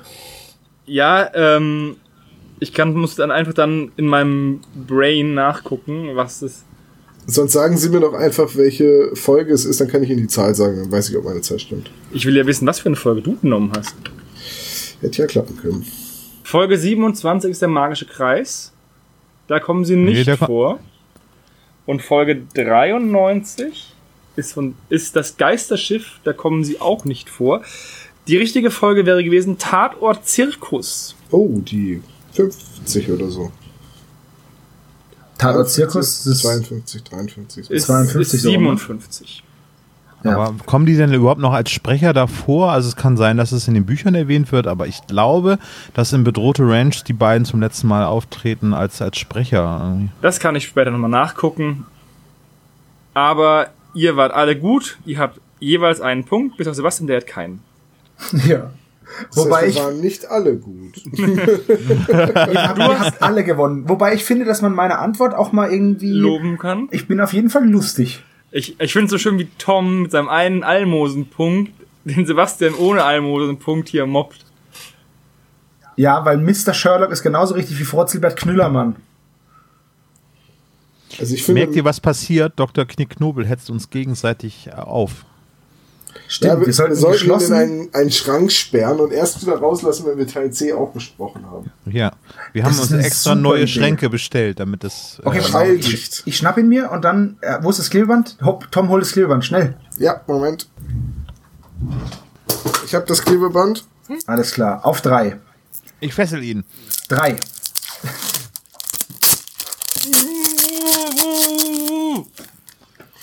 Perfekt. Das war also der spezial Sonderpodcast Folge 25b. Wir hören uns jetzt gleich schon nach äh, der Trennermusik schon zu Folge 25c, wo wir das Finale von der Toteninsel besprechen. Ich bedanke mich bei meinen Kollegen Tom Tschüss. und Sebastian Tschüss. Und äh, habe mich gefreut, dass ihr alle zugehört habt. Bis zum nächsten Mal. Ciao. Trennermusik. Reicht das?